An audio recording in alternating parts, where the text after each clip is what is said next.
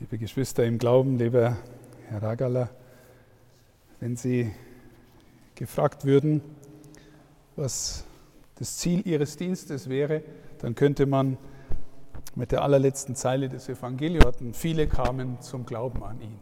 Nicht an Sie, sondern an den Herrn Jesus, hoffentlich durch Ihren Dienst, dass Menschen hineinfinden in die Wirklichkeit seiner Gegenwart. Im Grunde ist diese Frage eine, die die ganze Welt beschäftigt und uns auch als Christen immer neu beschäftigt. Gibt es eine Wirklichkeit hinter der Wirklichkeit? Ja, wir sehen die Wirklichkeit und gibt es irgendwie dahinter noch was anderes? Gibt es darüber hinaus noch was anderes? Diejenigen, die sich schon mal mit den Narnia-Büchern von C.S. Lewis beschäftigt haben oder auch mit Harry Potter, die wissen, dass diese Frage versucht wird äh, zu lösen, äh, indem die Kinder meistens irgendwie durch einen Schrank, durch eine Wand gehen und auf einmal sind sie in einer anderen Wirklichkeit. Gibt es eine Wirklichkeit hinter der Wirklichkeit? Die Frage äh, bedrängt Jesus im Grunde auch, weil er sagt, also ihr glaubt mir nicht, ihr glaubt mir nicht, dass in mir die Wirklichkeit des Vaters gegenwärtig ist. Also glaubt wenigstens aufgrund der Zeichen. Es passieren in der Wirklichkeit der Juden damals Zeichen, die unfassbar sind. Er tut Wunder, er heilt, er treibt Dämonen aus. Und die Menschen fragen sich, wie gibt es das? Wer ist es? Und Jesus sagt, glaubt wenigstens aufgrund der Zeichen, dass ich im Vater bin und der Vater in mir ist. Und im Grunde, liebe Schwestern und Brüder, ist unser christlicher Weg ein Weg, der uns immer wieder neu einlädt, helfen soll, uns in der inneren Wirklichkeit, in der tieferen Wirklichkeit zu verankern. Dass wir nicht einfach nur in dem, was wir sehen und erleben, aufgehen, sondern dass wir gewissermaßen unser Herz, unser inneres Leben dort verankern, aus der Wirklichkeit, aus der Jesus spricht und aus der er kommt. Mein Ordensvater hat es in den schönen Satz gesagt, lebt so, dass ihr mit dem Herzen im Himmel wohnt, aber mit beiden Beinen auf der Erde steht. Das ist ein gutes Leitwort für einen Diakon. Und wenn wir uns dann fragen, was heißt Admissio? Wörtlich übersetzt heißt Eintritt, Hinzutritt, Zulassung, als sowas kann man mit dem Wort verbinden, kann man, wenn man das räumlich vorstellt, auch wieder so denken.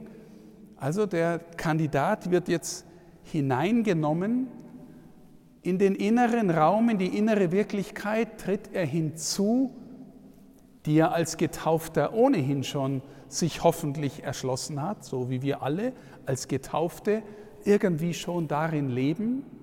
Und wir merken, es gelingt mehr oder weniger gut. Ja. Wir lassen unsere Herzen auch wieder immer wieder von all dem gefangen nehmen, einnehmen, was, was in dieser sichtbaren Wirklichkeit uns begegnet. Aber ja, er tritt gewissermaßen dort hinein und dann wird er mit der Diakonweihe auch noch besiegelt. Das heißt, kirchlich gesprochen oder mit einem alten Begriff, er bekommt einen kirchlichen Stand. Ja? Welchen Stand hast du? Ja, ich bin jetzt ein Diakon, ein Kleriker. Hm? Für manche ist es ein Schimpfwort. Ein Geistlicher. Ja? Geistlich heißt, das, woraus er lebt, ist die geistliche Wirklichkeit. Ja? Sie treten ein, werden jetzt zugelassen und in der Weihe dann auch noch einmal gewissermaßen besiegelt, dass sie von jetzt an bei der Weihe Diakon sind. Ein für alle Mal. Wie bei der Taufe. Kann man immer abkratzen. Und wenn sie leben wie auch immer, sie bleiben Diakon. Selbst wenn das dem, was sie dann leben, nicht entsprechen würde. Bei wem entspricht es schon? Ne? Also ich sage jedes Wort zu mir selber, wie entspricht mein persönliches Leben dem Bischofssein. Das ist äh, wirklich eine große Herausforderung und ich glaube, es darf auch eine Herausforderung und auch eine Demutsübung für uns alle sein. Wir kriegen die Aufgabe in diesem Sinn, im amtlichen Sinn, für die Kirche zu stehen, für seine Kirche zu stehen.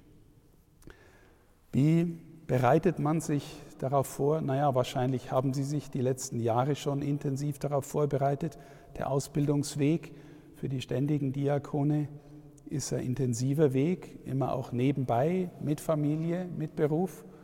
Das ist eine äh, intensive äh, Herausforderung für jeden, der sich auf diesen Weg einlässt. Aber ja, ich möchte Sie auch trotzdem einladen für, für die Liebe zur Schrift, für die Liebe zum Gebet und natürlich die Liebe zu den Menschen.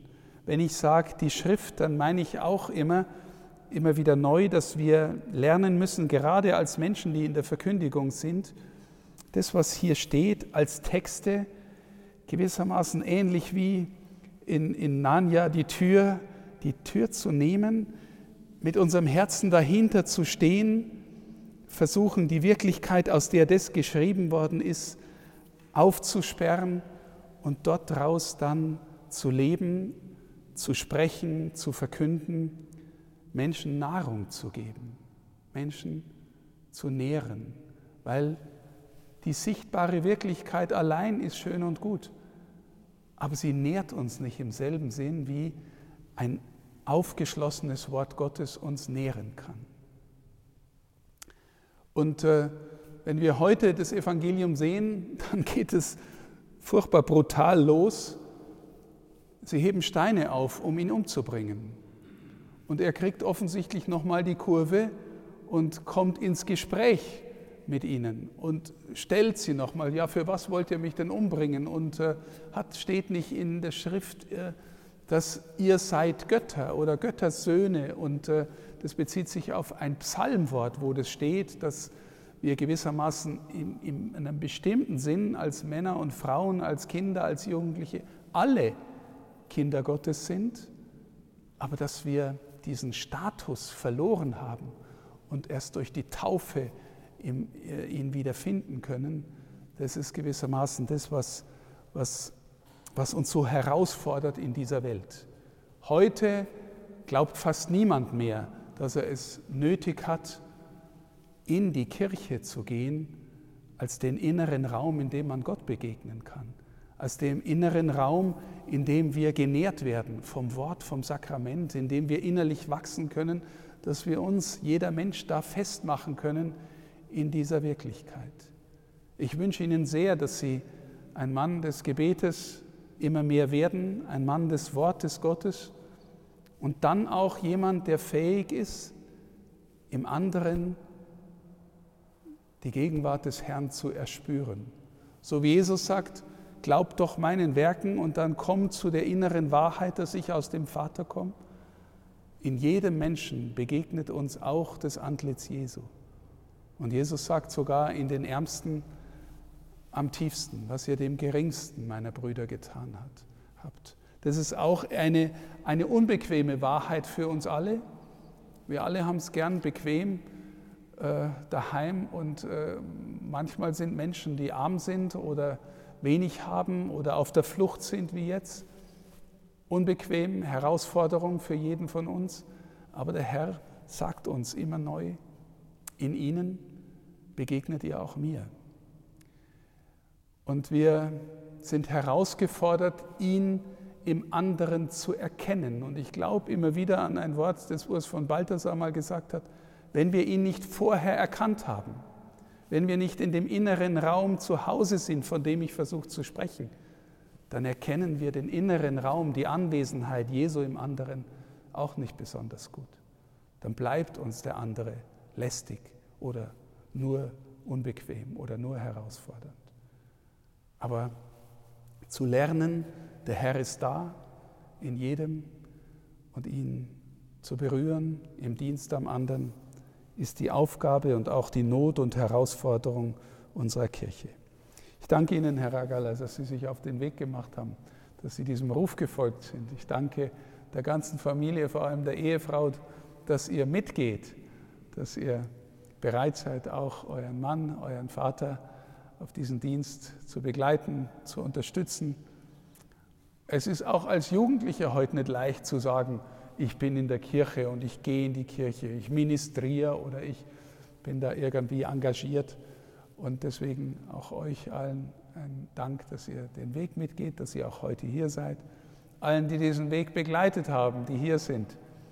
Herr Pfarrer Anton Kufari in der Ausbildungsverantwortung, den Diakonen, Kollegen, den Kollegen im Hauptamt, den Ehrenamtlern aus den Pfarreien. Vielen herzlichen Dank. Gottes Segen für den weiteren Weg bis zur Weihe und darüber hinaus. Amen.